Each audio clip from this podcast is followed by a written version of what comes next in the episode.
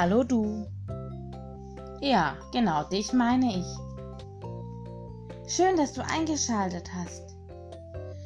Du möchtest also etwas auf die Ohren? Dann wünsche ich dir viel Spaß bei der Geschichte aus der Dose.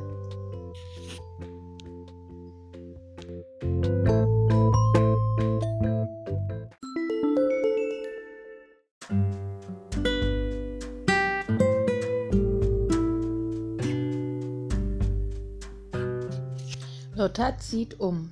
Geschrieben von Astrid Lindgren. Kapitel 4 Lotta mietet eine Wohnung. Dann gingen Lotta und Tante Berg zusammen in die Rumpelkammer. Tante Berg schüttelte den Kopf über all den Kram. Du kannst wohl nicht in dem ganzen Durcheinander wohnen, Lotta. Aber natürlich kann ich das, sagte Lotta. Hier ist es zu fein. Und fühl doch mal, wie warm und schön es ist. Ja, fast ein bisschen zu warm und schön, sagte Tante Berg und machte das kleine Fenster auf. Lotta lief sogleich hin und guckte hinaus. Sieh nur, von hier aus kann man Nümanns Haus sehen, sagte Lotta. Ja, sagte Tante Berg. Sie haben ein wunderschönes Haus, die Nümanns, und einen wunderschönen Garten. Lotta streckte die Zunge nach dem gelben Haus aus, in dem Nümanns wohnten. Aber ich werde nie mehr dort wohnen, haha. Ha. Nie mehr, denn ich wohne jetzt ein ganzes Leben lang hier. Vor dem Fenster hing eine rot karierte Gardine. Sieh mal, Gardinen habe ich schon, sagte Lotta zufrieden und strich über die Gardine. Nun muss ich nur noch möblieren. Willst du alles allein machen oder soll ich dir helfen? fragte Tante Berg. Du darfst ein bisschen helfen, sagte Lotta. Aber ich will bestimmen. Na dann fang an und bestimme, sagte Tante Berg. Welche Möbel möchtest du haben? Lotta warf Tante Berg einen Blick zu und kniff die Augen zusammen. Das war lustiger, als sie je gedacht hätte, und es war wirklich dumm, dass sie nicht schon vor langer Zeit von zu Hause ausgezogen war. Die Kommode da möchte ich haben, sagte Lotta und zeigte auf eine kleine weiße Kommode. Ja, bitte sehr, sagte Tante Berg. Und den roten Tisch, sagte Lotta. Bitte sehr. Ein paar Stühle, sagte Lotta. Gibt es hier Stühle? Ja, sie sind allerdings ein bisschen wackelig, antwortete Tante Berg. Das macht nichts, sagt Lotta. Was gibt's denn sonst noch? Ein Bett musst du wohl haben. Ist hier denn eins? fragte Lotta. Aber gewiss doch, erwiderte Tante Berg. Hier hinter dem Umzugskisten steht ein Kinderbett und wahrhaftig auch ein Puppenbett. Meine Tochter hat darin geschlafen, als sie klein war. Im Puppenbett? fragte Lotta. Nein, im Kinderbett natürlich, sagte Tante Berg.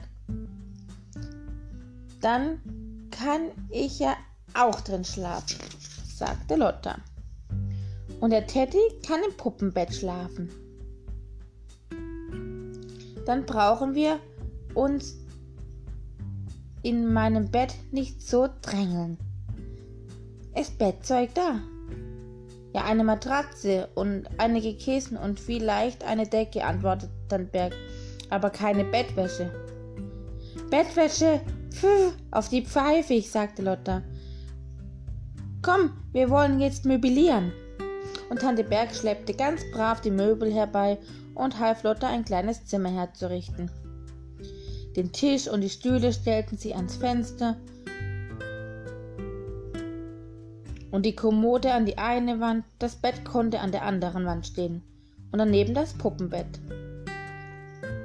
Es ist genau wie eine Stube, sagte Lotta. Tante Berg suchte auch einen alten Flickenteppich heraus, legte ihn auf den Fußboden und nun sah er schon mehr als aus wie eine Stube. Einen runden Spiegel voller Fliegenschmutz hängte sie über die Kommode und über Lottas Bett hängte sie ein Bild von Rotkäppchen und dem Wolf. Das fand Lotta wunderschön. Bilder muss man haben, sagte Lotta. Sonst ist es keine richtige Haushaltung. Lotta sagte immer, wenn sie groß wäre, soll, wollte sie Hühneraugen haben, wie Tante Berg, und eine Haushaltung wie Mama. Und nun blickte sie in ihrem kleinen Stube herum, kniff die Augen zusammen. Die Haushaltung habe ich schon, sagte sie. Ja, und mit den Hühneraugen hat es wohl noch ein bisschen Zeit. Hat es nicht solche Eile, meinte Tante Berg. Nein, nein, sagte Lotta. Dann nieste sie dreimal hintereinander. Hier ist viel Staub, sagte Tante Berg. Darum hast du genießt. Das macht nichts, sagte Lotta. Ich kann Staub wischen. Gibt's hier ein Staubtuch? Sieh in der Kommode nach, sagte Tante Berg. Lotta zog die oberste Schublade heraus. Oh, du liebe Zeit, sagte Lotta. Hier steht ja ein Puppengeschirr. Tante Berg schaute auch in die Kommodenschublade. Ach ja, richtig, das Puppengeschirr, das hatte ich total vergessen. Was für ein Glück, dass ich es gefunden habe, sagte Lotta. Sie nahm das Geschirr heraus und stellte es auf den Tisch. Es war weiß und hatte blaue Blümchen. Da gab es Tassen und Teller und Küchenplatte und eine Kaffeekanne und eine Zuckerschale und eine Sahnegießer. Lotta hüpfte vor Freude. Wenn Mia Maria das sehen könnte, sie würde wahnsinnig werden, rief sie. Das kann ich mir gar nicht denken, sagte Tante Berg. Sieh nach, ob nicht in einer der anderen Schubladen ein Staublappen liegt. Lotta zog die nächste Schublade heraus. Aber da lag auch kein Staubtuch. Da lag eine große Puppe mit blauen Augen und schwarzen Haaren. Oh, sagte Lotta. Oh nein, wahrhaftig, da liegt Li Viola Linnea, sagte Tante Berg. Heißt sie so? fragte Lotta. Sie ist aber fein, die Viola Linnea. Ja, dann kann man aber der Teddy nicht im Puppenbett schlafen. Da muss Viola Linnea drin schlafen. Ich darf sie doch haben. Ja, wenn du gut mit ihr umgehst, sagte Tante Bär. Und selbstverständlich schläft sie in ihrem eigenen Puppenbett. Der Teddy muss Platz machen. Lotta nickte. Ja, er schläft sowieso am liebsten bei mir. Sieh auch in die unterste Schublade, sagte Tante Berg. Da liegen sicher eine Menge Puppenkleider.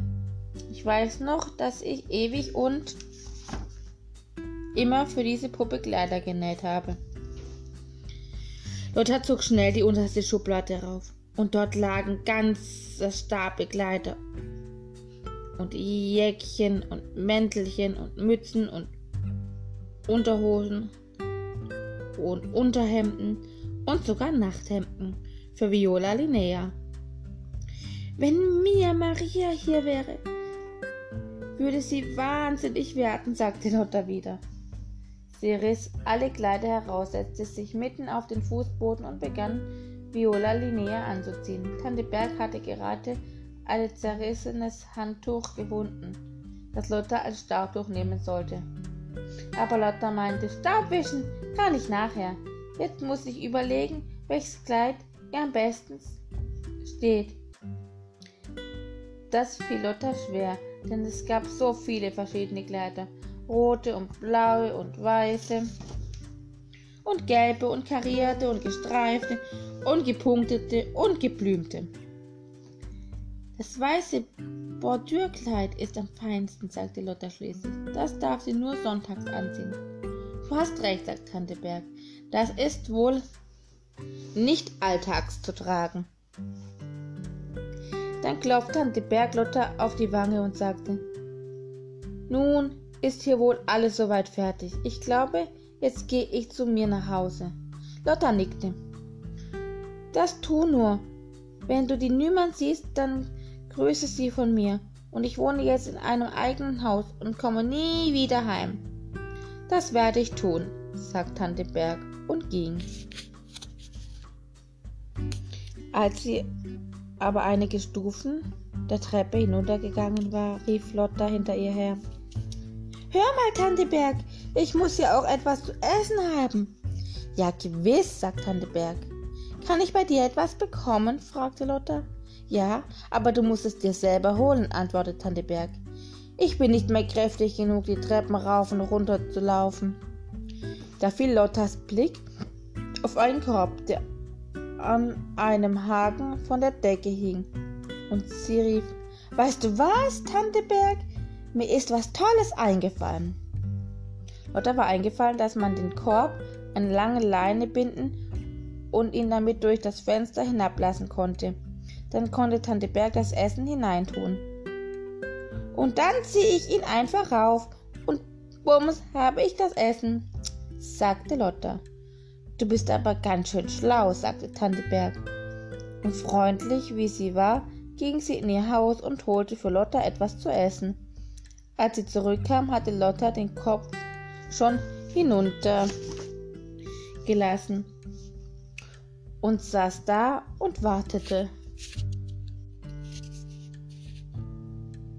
Blumps, da hast du etwas zu essen, rief Tante Berg. Sag mir nicht, was es ist, rief Lotta zurück. Ich möchte selber nachsehen. Sie zog den Korb herauf und darin waren ein Zitronenstrudel und zwei Strohhalme, ein kalter Pfannkuchen, ein Papier und ein Schälchen mit Marmelade. Besser als bei Niemands, sagte Lotta. Auf Wiedersehen, Tante Berg, und ich danke auch schön. Dann ging Tante Berg. Lotta legte den Pfannkuchen auf den Tisch und tat tüchtig Marmelade darauf. Dann wickelte sie ihn eine Rolle zusammen, hielt sie mit beiden Händen fest und biss große Stücke davon ab. Zwischen den Happen trank sie mit einem Strohhalm von ihrem Strudel.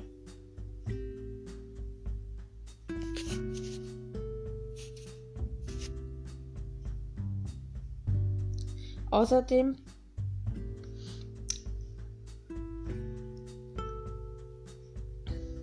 genoss sie die Sonne. Äußerst bequem, sagte Lotte. Und nichts abzuwaschen und dabei sagen die Leute, es wäre so schwer in einer Haushaltung. Lotte fand es kein bisschen schwer, einen Haushalt zu führen. Ihr machte es noch mehr Spaß. Als sie gegessen hatte, wischte sie den Mund und die Hände am Staubtuch ab. Danach wischte sie Staub auf ihren Möbeln, auf dem Tisch, auf der Kommode, auf dem Stühlen, auf dem Bett, auf dem Puppenbett, dem Spiegel, dem Bild von Rotkäppchen und dem Wolf. Zum Schluss machte sie für Viola Linnea das Puppenbett zurecht und das Kinderbett für sich und den Teddy. Sie war richtig fröhlich und sang die ganze Zeit ein Liedchen, das sie kannte.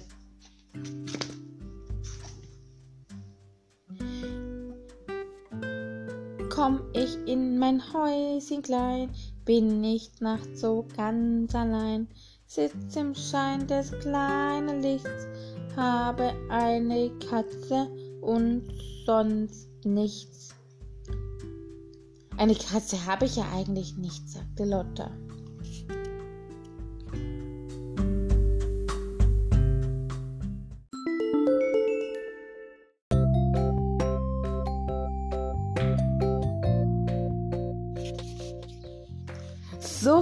Dass du eingeschalten hast. Das war's für heute mit der Geschichte aus der Dose. Ich hoffe, du hattest Spaß und schaltest beim nächsten Mal wieder ein. Tschüss!